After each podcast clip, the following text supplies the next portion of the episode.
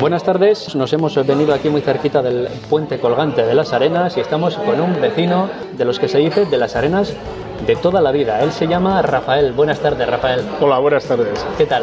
Bueno, nos hemos venido aquí porque queremos que Rafael nos cuente eh, cómo fueron esos inicios de las Arenas. Él ha vivido aquí de toda la vida, pero claro, en las Arenas hubo un momento que no era nada.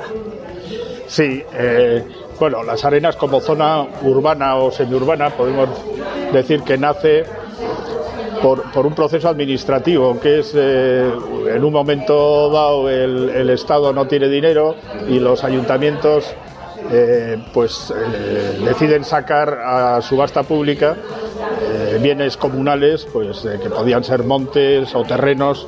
Tal en este caso toda la zona de las arenas y la Miaco, que aunque una parte de la Miaco pues pertenecía pertenece a Leioa hoy en día ¿Sí? bueno pues toda esa zona que se llamaba la playa del Amiaco eran arenales y aquí en esta zona de las arenas pues había un molino eh, a la altura del frente más o menos de la, de la iglesia de Portugalete y alguna caseta de los pilotos lemanes que eran los prácticos de hoy en día que ayudaban a, cruzar los barcos, la famosa barra de, de Portugalete y poder meterlos por la ría. Si uno va a esa época, 1850, por ejemplo, en esa época nos encontramos un Las Arenas donde por la zona del Amiaco está lleno de marismas y luego todos son arenales, lo que hoy es el centro de Las Arenas. Efectivamente, todo arenales. ¿Eh? De ahí el nombre de Las Arenas. Vale. ¿Eh? Una playa de Las Arenas que llegaría hasta dónde llegaría. Hoy es muy pequeñita, pero entonces bueno, estaba unida, pues todo lo que es el paseo, digamos, del muelle de hoy en día, pues llegaba hasta la playa La Bola e incluso yo creo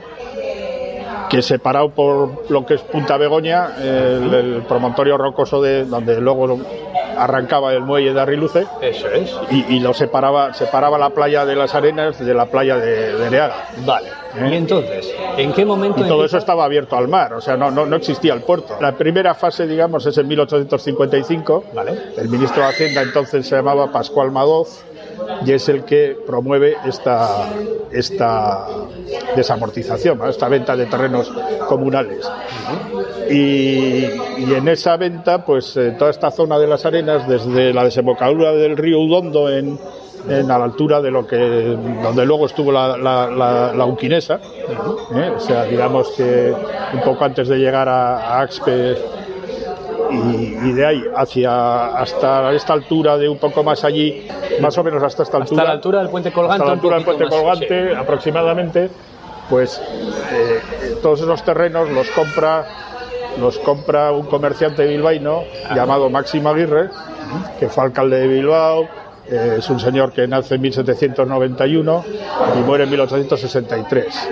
¿eh? Y este señor, bueno, pues eh, bueno, que ya a esas alturas de 1855 era un, comerciante adinerado, con, bueno, comerciante industrial, tenía una fábrica. Básicamente su negocio era exportaba cereal e importaba bacalao para, para que vendía luego en Bilbao. Tenía más cosas y tal, pero bueno, va metiéndose. Y que había recorrido mundo, había ido a Había recorrido mundo, había estado en. se había educado en Francia, en Inglaterra y había estado viajando bastante tiempo en Estados Unidos. De hecho, en 1833, creo, le nombran cónsul de Estados Unidos en Bilbao. Y en 1833, pues le hacen, le hacen cónsul.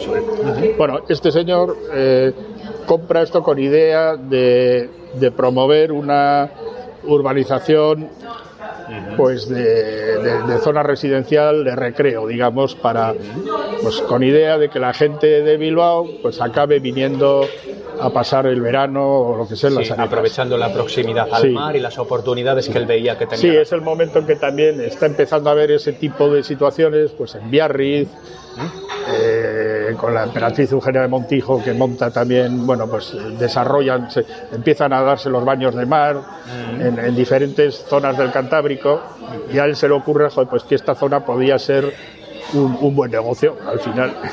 ¿Eh? Y entonces compra a un precio y ofrece la subasta pública a un precio elevado para que no le quiten el, sitio. ¿no? Entonces, bueno, pues al principio la gente dice, este, este señor está loco porque va a pagar un dineral por unos terrenos que son marisma improductivos, que no se le veía que pudieran ser rentables en algún momento.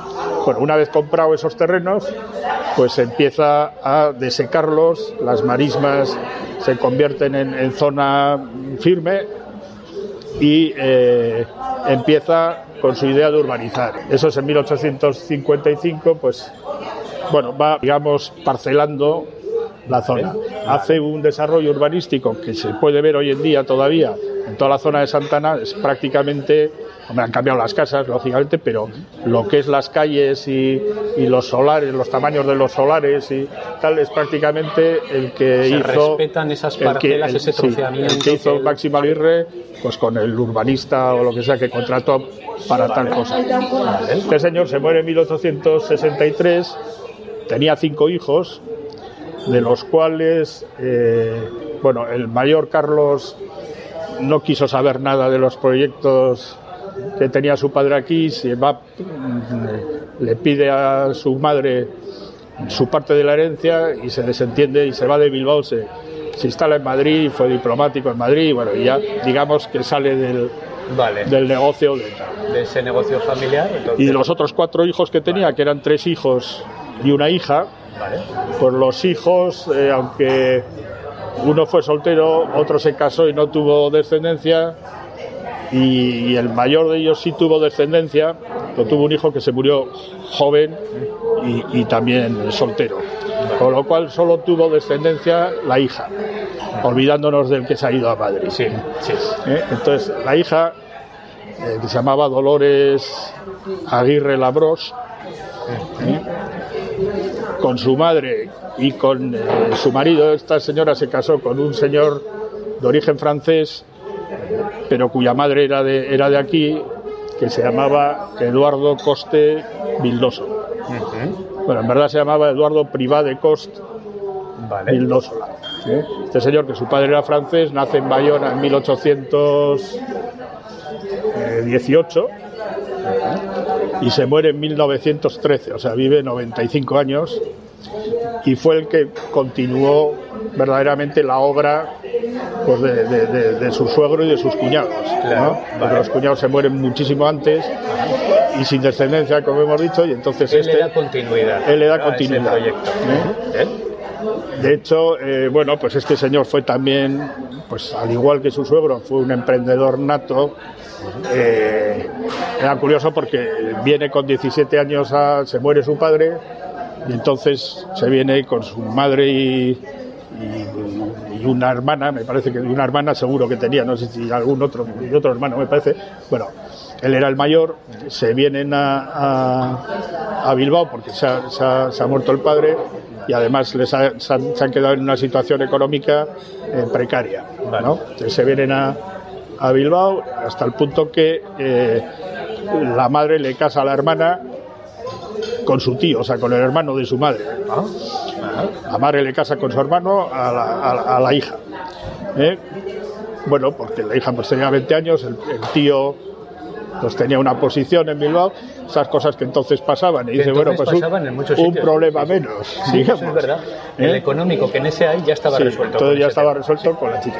Y el hijo, pues eh, con el tío empieza también a, a funcionar.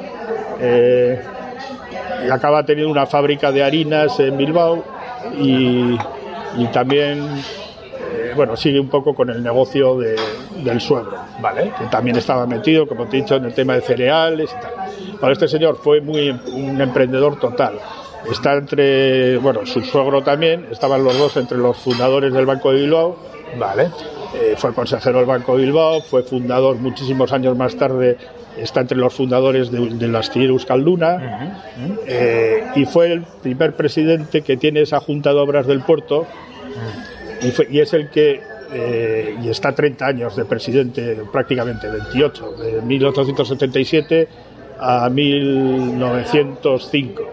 Está de presidente de la Junta de Obras del Puerto. Y, y, y contrata a Evaristo Churruca de, director jefe de ingeniero de, la Junta de Obras del Puerto. Y Churruca está también prácticamente el mismo tiempo que los. Están 30 años casi los dos, uno de, director eh, ingeniero y el otro de presidente. Y eh, empiezan a organizar y Churruca pues eh, es el que consigue haciendo el muelle de porque al hacer los, los, muelles de fuera primero hacen el puerto exterior el puerto exterior eh, con unas dificultades tremendas porque el Cantábrico era, bueno, es lo que es. De hecho, en 1894, que es el, ya casi terminado el dique de Santurce, hay un temporal, me parece que es el día de Nochevieja o, o casi de 1894, un temporal que mueve todo el, todo el, dique, lo mueve unos metros para que tienen que volverlo, prácticamente volverlo a hacer cuando estaban ya para inaugurarlo. lo desplaza y lo, tienen desplaza, que volver a... Lo desplaza, imagínate el, la fuerza. La fuerza, del, mar. Sí, sí, ya lo rehacen y, y ahí se cambian las corrientes y empieza a desaparecer la playa de las arenas. Mm. ¿Eh? Pero bueno, este señor Churruca hace pues eh, basándose en estudios de otros puertos, de otros sitios y tal, eh, se le ocurre hacer el muelle de hierro de Portugalete para asentar las, las corrientes y con, ese muelle de hierro se consigue estabilizar y, eliminar, y eliminar la, famosa barra de Portugalete. Eso que era un problema. Con lo cual se puede dragar y se puede y pueden empezar a entrar barcos ya de un calado importante por la ría de Bilbao. ¿Eh? Hemos hablado que, que están en pleno desarrollo las minas y a partir de ahí, pues a finales del 18, de 1880 por ahí, empiezan con los beneficios de, de, las minas y de la venta mineral, pues eh, Ibarra, Chavarri, Gandarias, otra serie de, de prohombres de la burguesía bilbaína entonces, eh, empiezan a invertir sus capitales y a diversificar y a crearse pues altos hornos, es la fusión de la Vizcaya y de, un par de fábricas y luego la construcción naval. También. ¿Eh? Martínez Rivas, eh, eh, también, o sea, una serie de, de grandes potentados que fundamentalmente dan el salto de mineros a industriales. Rafael, ¿qué diferencias ves de las arenas actual a las arenas de tu infancia? ¿Qué es, ¿Hay algo que eches en falta? Hombre, ¿Cómo lo recuerdas, las arenas de entonces? Yo lo, recuerdo, supongo que como todo el mundo en su infancia, pues joder, con, con, añoranza, porque era, era un espacio eh, magnífico donde prácticamente podíamos hacer un poco lo que queríamos, ¿no? Como niños. Eh, ha cambiado muchísimo. Eh, entonces había, estamos hablando hace pues cincuenta y pico años y había muchísimas campas, desde luego vivían en las arenas, pues si hoy en día viven creo que como 30.000 personas más o menos, alrededor de 30.000, pues entonces seríamos, no sé, 7.000 o, o 5.000. Había mucha gente que no vivía todo el año aquí. Eh, Supongo que habrá además cantidad de, establecimientos, comercios, bares que, que en falta. que quedan, quedan muy pocos, quedan muy pocos. Mira, hace, hace nada se ha, se ha jubilado Miren, que tenía un kiosco en la plaza de las escuelas, una señora que, bueno, pues está mayor que yo, joder, pues ha estado 50 años ahí, pero es que heredó el kiosco de, su, de sus padres. Ahí estuvo Rosy, que era su madre, y Chomin, que, siempre le hemos llamado Chomin al kiosco, aunque Chomin se murió hace 50 años. Pero se quedó con el nombre. se quedó con el nombre y ahora se ha jubilado su hija después de estar toda la vida ahí y que era de los pocos eh, bueno, establecimientos que llevaban muchos años en las arenas. O sea que ya no ha Yo creo que lamentablemente, joder, no, no, no sabría decirte que que tal porque el mercado también desapareció las tiendas clásicas de, siempre de las arenas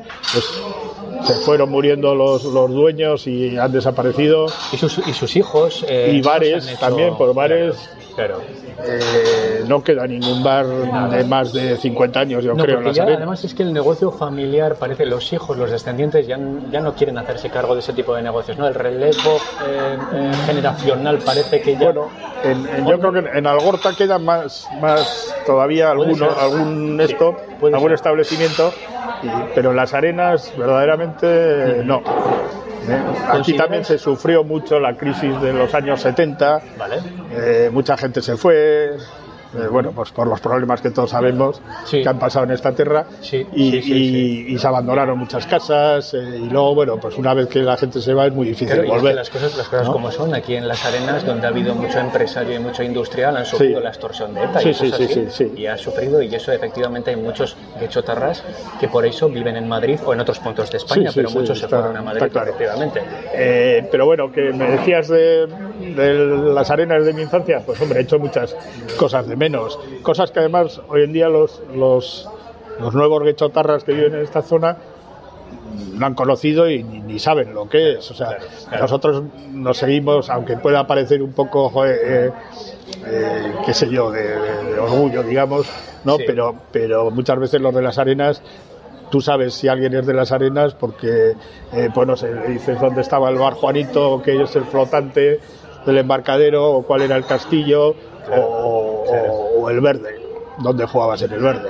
El verde es Zugazarte, que los de las arenas siempre le hemos llamado el verde. El bar Juanito era un bar que había al final del paseo del muelle, ya llegando a, al triángulo, vamos, eh, que desapareció cuando yo era niño, eh, pero todavía la gente de las arenas te sigue diciendo, la gente mayor dice, bueno, nos vamos andando hasta Juanito. Y claro, uno no dice, pero ¿qué es eso, Juanito? pues Juanito era un bar que había allí y se ha quedado el nombre. Con eso, los que lo conocíais, se ha quedado con eso. El flotante el embarcadero, pero era un sitio que desapareció hace, no sé, 30 pues años, por ejemplo. Ah, ¿eh? Era un flotante, si tú ves el embarcadero en las arenas, hay un trozo que está como separado.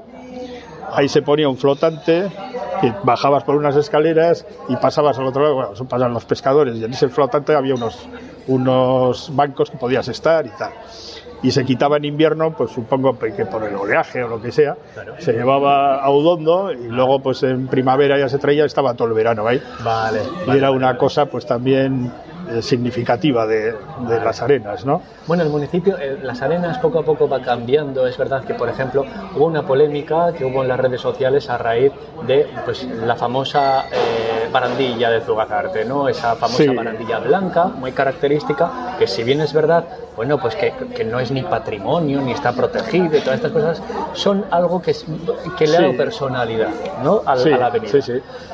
Sí, bueno, pues eh, yo creo que lamentablemente las instituciones no tienen el, a, mi entender, no tienen el tacto, la sensibilidad, sí, para mantener una serie de cosas que han sido, bueno, pues eh, santo y seña, digamos, de, del pueblo, ¿no? Eh, de hecho, eso ha pasado siempre, no se han permitido desaparecer, pues, cosas icónicas. Mira, ahora, hoy, en día, mm, antiguo, antiguo en las arenas, nos queda la, ermita de Santana. La ermita de es, Santana. Es lo más antiguo que hay en las arenas. Esa ermita que la hace, bueno, Máxima Aguirre ya, ya, había fallecido, la hace su, viuda, eh, pues un poco para dar, eh, esto empezaba a tener cierta entidad de población y para dar servicio religioso a, pues a la gente que, pasaba el verano aquí. Esa, esa ermita, el ayuntamiento hace, pues no sé, 40 años o por ahí, quiso quitarla de en medio porque iba a reordenar eh, la circulación en esa zona y tal, y no lo pudo hacer pues porque era, era, era propiedad privada, la ermita de los descendientes de Máximo Aguirre, y se, se pudo, bueno, pues... Eh, Mantener porque la familia... Sí, pues tenían que meterse ya en un proceso de expropiación y que era más complicado.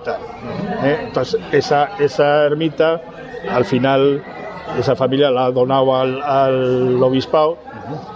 Y, no la donó al ayuntamiento precisamente para que el ayuntamiento no la quitara. No la quitara. Y bueno, y aunque está reformada por dentro y tal, pero bueno, sigue siendo pues eh, prácticamente el único vestigio que queda de esa época de las arenas. Esa ermita es de 1865, creo.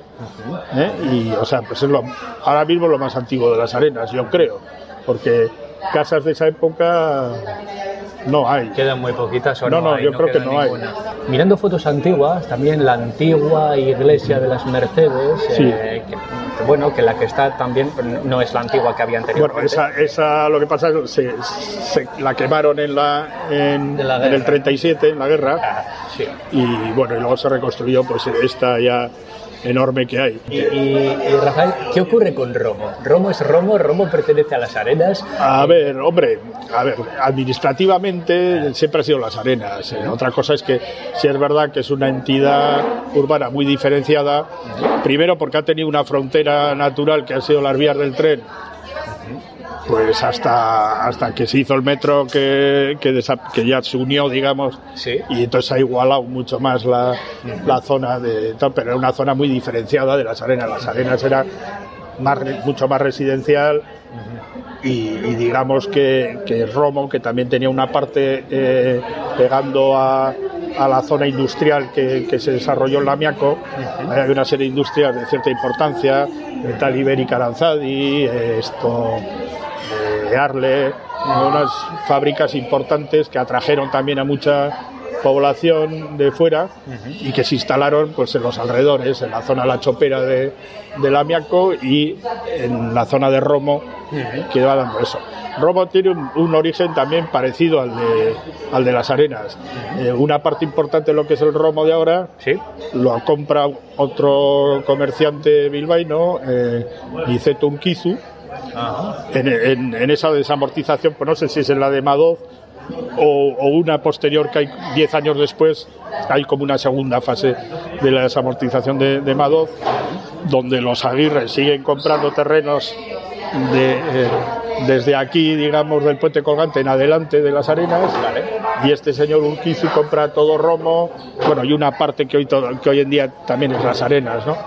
La zona del Pinar y por ahí, la compra de este, este señor. Luego ese señor, pues al igual que hacen los Aguirre en las arenas, va vendiendo, pues en, parte por lotes y, tal. Y eh, uno lo compra a Arle para montar la fábrica otro lo compra un señor que se llama Matías Romo, que digamos que compra lo que es la parte central de Romo y al final, pues este señor era un comerciante, eh, se quedó en el vamos donde Romo y, eso ha dado un nombre. Romo, entiendo que viene de ahí, del apellido de Sí, sí, sí, del apellido de ese señor. Que no tenía ni idea. Del ¿eh? apellido, no, no, no, no, oye, pues no, lo sabe poca gente porque lo demás. Del nombre de ese señor viene el patronímico de, del barrio. Sí, es curioso. Sí, sí, es ¿Eh? curioso. Porque entiendo, entiendo que el, río Govela, que a día de hoy parece que también es otra línea natural divisoria entre Romo y las Arenas, eh, en su origen el, el, río pasaba también por donde pasa ahora o se cambió de cauce. No, el, río, este señor Máximo Aguirre que hablábamos antes, entre las obras que hace para desecar las marismas y tal, eh, bueno, desvía el curso del, del río Govela que desembocaba a la altura de la playa La Bola, más o menos, ¿eh? y lo lleva, lo une al río Udondo y sale a la ría en, pues en, la frontera, digamos, entre Erandio y, y de hoy en día. Hay un elemento eh, que viendo estas fotografías antiguas de las arenas y bueno, y prácticamente eh, todo Guecho, Algorta también, y es el, antiguo tranvía que atravesaba todo el pueblo que llegaba hasta Eriaga. Llegaba un antiguo tranvía que hubo en su momento. Sí, bueno, los, los hijos de Máximo Aguirre y su cuñado, bueno, los hijos sobre todo al principio y la viuda, eh, uno de los negocios que desarrollan es el establecimiento de baños de mar bilbainos era un balneario, porque su idea era hacer pues, una estación de verano en San que las Arenas fuera un sitio de veraneo, bueno, pues de las élites eh, del país, ¿no? Y, eh, y para eso, pues, que tener una comunicación con Bilbao era, era fundamental. Claro, claro, Pasa que ese, ese proyecto, pues, del balneario sufre mucho, con, bueno, lo llevan a cabo, empieza el balneario hacia 1870 y tal, pero enseguida llega la tercera guerra carlista, las arenas sufrió bastante, tuvo, bombardeos aquí y tal, y tuvo bastantes daños el, balneario. Entonces, bueno, una vez terminada la guerra, retoman todo el tema de la urbanización y del, balneario, se vuelve a, hacer el balneario y tuvo unos años pues muy prósperos eh, en, pues, en el último cuarto de siglo, digamos, del, del 19. ¿Eh? No, este establecimiento está funcionando, pues, no sé, 20 años, por ejemplo, y al final se acaba convirtiendo en lo que hoy es en día, bueno, hoy en día no tiene nada que ver el edificio, pero es el origen del Club Marítimo de la Ah, vale. El Club Marítimo, eh, digamos que compra, se, fundan también un grupo de, pues, de estas élites eh, eh, burguesas de Bilbao y que es cuando empiezan los deportes, que claro, en aquella época pues el deporte solo se dedicaba el que podía tener medios y tiempo para y, bueno, pues eh, entre esos deportes uno de los que empieza es la vela. Y en torno a eso pues se funda, eh, fundan un club que es el Club Marítimo Labra, que funda en 1902 y compran ese, ese edificio a, los Aguirre para, para montar. Eso, ya desaparece el balneario. Pero bueno, ya había desaparecido o en torno a esa fecha desaparece la playa, vale. porque ya se ha construido el, puerto exterior. Bien, hoy todos nos acordamos de esta plaza de la Estación de las Arenas que el ayuntamiento ha anunciado que va a reformar ¿no? próximamente, pero eh, es verdad que esta plaza está muy fea, lleva muchos años muy fea porque no se ha hecho nada desde que se soterró el metro. Bien, antes de soterrarse el metro, la estación de tren anterior también pasaba por ahí, pero nos comenta Rafael que antes estaba en otro sitio. Sí, la estación de las Arenas antigua estaba más metida en el, en, el pueblo. Vale. ¿eh? Estaba a la altura de, de, enfrente de donde está hoy en día el banco, el BBVA, ¿eh? y que hay una plaza con, bueno, una especie, un espacio donde están los kioscos. Bueno, detrás hay una casa con soportales ahí estaba la, estación de, las Arenas. De... hecho, la calle que, que muere ahí, que, hoy en día se llama Andrés Larrazábal, era la calle de la estación. ¿eh? ¿Y quién era Andrés Larrazábal? Andrés Larrazábal pues, fue un señor que fue eh, el administrador y, una parte importante que llevó los negocios de, de la familia Aguirre bueno, más que de Máximo de, sus herederos y de la, pues, del balneario y de todo eso. Entonces, bueno, debería ser un señor importante en, las arenas. Bueno, estamos hablando también aquí al lado en un bar, que por cierto el café que nos estamos tomando está muy rico, al lado del puente colgante. Aquí anteriormente había Rafael, bueno, hace años, muchos años, un hotel emblemático. Sí, el Hotel Antolín. Ah, hotel Antolín, que se ven muchas fotos. Sí, hay muchas fotos. ¿Ah? Sí, el Hotel Antolín, bueno, pues era el centro, digamos, de social en las arenas de esa época, ¿eh? porque en, el espacio que había delante, que no es la plaza que hay hoy, pero bueno, que era una plaza, podemos decir, ¿eh? y, bueno, y junto al puente colgante, pues había baile el domingo y bueno, y no sé si los días de fiesta y tal, pero vamos, había, había, había baile y era una zona pues donde los de Portugalete y los de las Arenas se encontraban. ¿eh? Igual que en la plaza de Portugalete, los de las Arenas pasaban allí, pero bueno, que, fue un, un, referente de la vida social de las Arenas. incluso, esa incluso tuvimos, había un frontón aquí cerquita también. Sí, también cerquita, al principio la calle Mayor, ¿Vale? había un frontón que el frontón duró hasta mitad de los 60 más o menos. Eh, y, bueno pues sí eh, eh era detalles de la, de la vida de las era muy diferente entonces pero las arenas también eh, igual que el resto de sitios se ha vuelto más insegura posiblemente sí sí se ha vuelto más insegura. Sobre todo el entorno de, de esta zona de Churruca y tal yo que vivo aquí salgo tengo perro y salgo a la noche, por ejemplo, con el perro y, y ves gente, bueno, pues yo no, no soy especialmente miedoso, pero, pero bueno, ves grupos de gente que antes no veías. y, bueno, pues a chicas pequeñas o jóvenes y tal, pues hay que ir con cuidado, cosa que, que hasta antes no había ese problema. No, había ese problema. No había ese problema. Eh, Supongo que es una cosa general en, sí, a, Todo, a todos los sitios. En todas las partes, efectivamente, desgraciadamente. Eh, ah, dices que eh, suele salir con el perro. Sí. hoy en día tener perro es algo muy habitual, pero en las arenas de la época de entonces, ¿era habitual tener perro en las familias? Bueno, sí había perros seguramente no tantos como hoy en día, pero, pero sí, ten en cuenta que había muchas casas con jardín y, sí, sí. Y, podían tener su mascota, podrían Sí, y luego pues también en, en, bueno, en las arenas y en Bilbao en general ha habido mucha tradición en relación con, con los ingleses, que son unos eh, amantes de los perros y tal, y bueno, pues sí había ciertas costumbres pero sí es verdad que, que hoy en día hay, hay, muchos, muchas mascotas, sí. Aparte de darle personalidad al puente colgante a las arenas, ¿cómo hubiese cambiado la vida en las arenas si no hubiese existido un puente colgante? Es decir, ¿cómo ha condicionado la vida en las arenas la existencia de este transbordador? Bueno, pues es, curiosamente es un, un, elemento de unión y de separación a la vez. Hombre, hoy en día no tanto, pero antes históricamente sí. Es verdad que, dado el tráfico marítimo que había en la ría y tal, pues era muy difícil hacer un puente porque lógicamente tenían que pasar los barcos y, entonces... Que no estorbase, ¿no? Lo que no estorbase y además es que el tráfico era muy grande. No es como hoy en día en Bilbao que dices, bueno, pues el puente de Deusto se levantaba. Yo me acuerdo de, de, niño haberlo visto levantarse, pero era para tres barcos que pasaban al día. Aquí el tráfico era constante. Claro, Entonces, por estar más próximo al mar. Bueno, y porque había una cantidad de industrias a lo largo de la ría, joder, pues... Eh, estado... La Naval, Altos Hornos, Cefanitro, la Uquinesa, eh, la Franco-Española de la Universidad, bueno, no sé, la tira, Astilleros, Ruiz de Velasco, Celaya, eh, y entonces pues era constante el, tráfico de.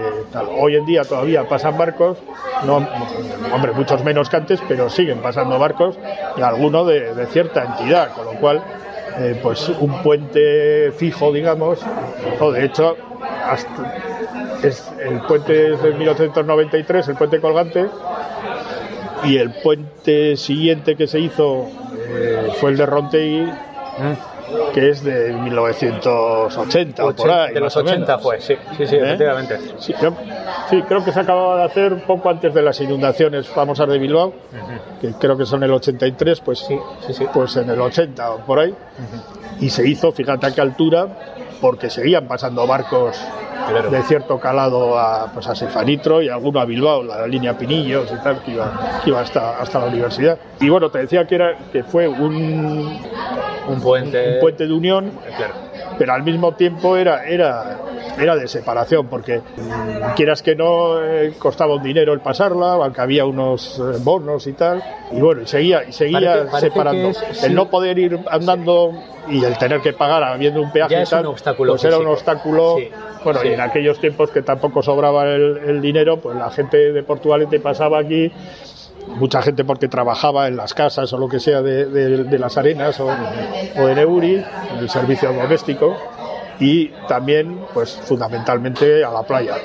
En verano venían oleadas de gente a la playa, que era el sitio pues más Fíjate, hay, hay, que, hay que decir, bueno, a mí me lo parece al menos que para ser. Es, es, un transporte público, pero sin embargo está gestionado por una familia, ¿no? Por una empresa bueno, es que fue una iniciativa privada. Fue una iniciativa una iniciativa privada. Efectivamente. Alberto Palacio, que tiene aquí en la plaza está un, un busto, es, es bueno, eh, crea la compañía del transbordador de Vizcaya y eh, él con otros tal, pero bueno, él fue el principal promotor como un industrial Santos López de Letona, pues eh, son los que consiguen convencer a esto y ponen en marcha.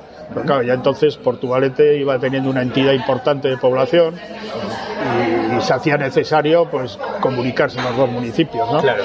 Estamos viendo y el, que... y el pique entre algorteños y los areneros se dice, ¿cómo se dice? Sí, la gente sí, de las areneros, arenas son sí, areneros. Sí, sí, los, areneros seguirá existiendo eternamente, ¿no? Supongo que sí, vamos. Suponemos que sí, ¿eh? pues ahí está la ¿Eh? gracia. Porque cada uno defendemos que, que nuestra parte del municipio, aunque somos somos orgullosos también del resto. Por ¿eh? supuesto. Claro, y bueno, yo creo que nos sentimos también con derecho a, A conservar a, defender y a, y, a, y a opinar, digamos, sobre, sobre Por otras supuesto. zonas de nuestro municipio, aunque no sean las más cercanas a nosotros. Afortunadamente tenemos un pueblo magnífico con unos espacios para, para andar, a mí que me gusta andar, joder, son, habrá pocos sitios en, en el mundo, diría yo, que Sí. tengas tal cantidad de, de paseos más o menos fáciles de, de andar, hombre, alguna cuesta tenemos, pero la mayoría son llanos y que puedes variar de recorridos. En Algorta tenemos más cuestas, ¿eh? Eso es verdad. Sí, pero tampoco, tampoco son unas cuestas tremendas. Bueno, salvando pues para subir de Neaga arriba, ¿no? Pues, Correcto. Eh, pero una vez que estás arriba sí tienes cierta pendiente, pero bueno, no, no demasiado. ¿eh?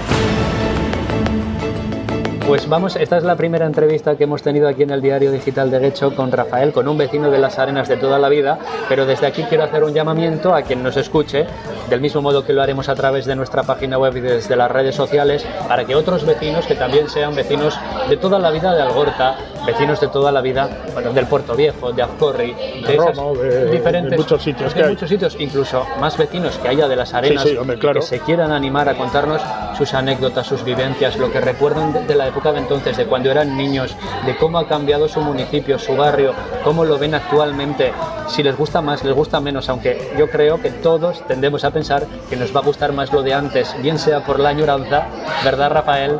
O por los buenos recuerdos que tenemos ahí de la infancia. Pues probablemente, ¿no? sea así. Muy bien, eh, Rafael, pues muchísimas gracias. Nada, a vosotros. Prestarnos tu tiempo. ¿eh? Nada, Hasta la próxima. Hasta la próxima.